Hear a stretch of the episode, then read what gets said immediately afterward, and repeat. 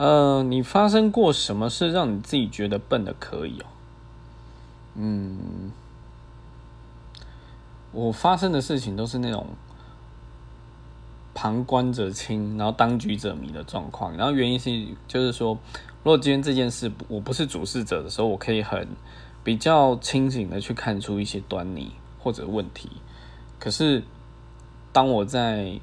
当我自己是这个主办人的时候，我很多我会太注重细节去钻牛角尖，就大面向事情完全没注意到，然后就很很容易会事后就会觉得，或者被主管就是教训的时候，就会觉得哎奇怪，这种东西怎么到现在还会犯？做什么工作？我